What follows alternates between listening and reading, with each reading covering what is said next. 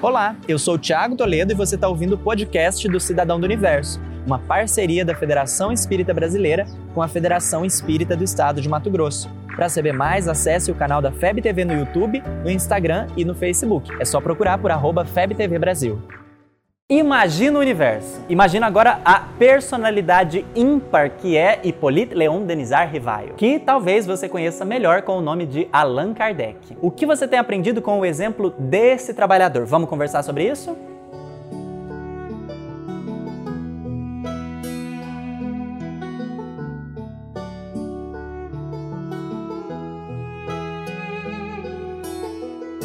Lá em outubro de 2019, quando estava chegando perto do aniversário de Allan Kardec, a gente já tinha feito um vídeo com uma lista de coisas que você poderia aprender com o codificador. Busca aqui no canal para você rever esse vídeo, inclusive. Pois nesse 31 de março a gente está se lembrando do aniversário de desencarnação desse amigo tão querido, ocorrido no ano de 1869. Vai dar um total de. Aqui na tela o resultado. Para aproveitar essa data, então, eu resolvi fazer a parte 2 daquela lista, compartilhando mais algumas coisinhas que eu tenho buscado aprender com essa personalidade tão única.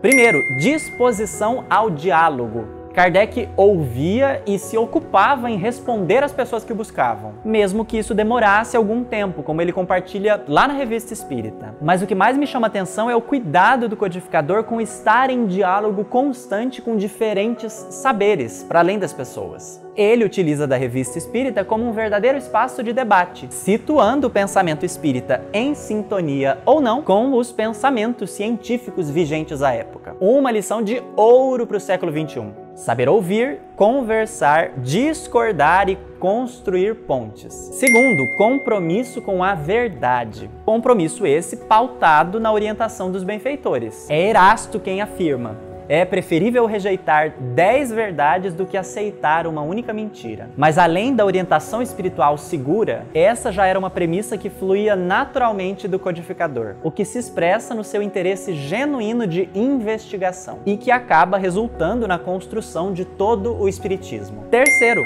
amor é uma causa nobre, que se expressa na forma como Kardec se dedicou ao grande projeto da sua vida, a codificação da doutrina espírita. Não importava os desafios, ele seguia adiante sem reclamar. E olha que não foram poucas as pedradas recebidas, viu? O que nos inspira ao mesmo compromisso com as causas às quais nos vinculamos, tanto espíritas quanto em outras áreas de atuação. Dedicação próxima, repleta de amor e cuidado. É algo que a gente pode aplicar em vários campos da nossa vida. Eu mesmo já estou me lembrando de uns dois ou três aqui na minha vida. Faz as suas contas, vê nas coisas que você está envolvido, quais estão pedindo esse carinho e esse cuidado que Kardec teve com a codificação. Quarto, responsabilidade responsabilidade. Kardec se responsabilizou por tudo o que publicou, indo às lágrimas e não fugindo das consequências sempre que necessário. Em dias em que tanta falta se sente de bons exemplos, assumir a responsabilidade pelas boas ações que precisam ser empreendidas e pelos equívocos já cometidos me parece uma boa pedida. Ser um cidadão do universo é manter a inspiração nesse modelo de espírita e cristão onde quer que estejamos, para que espírita seja o nome do nosso nosso nome, como sugere Emmanuel. Você acha que é possível se inspirar assim em Kardec?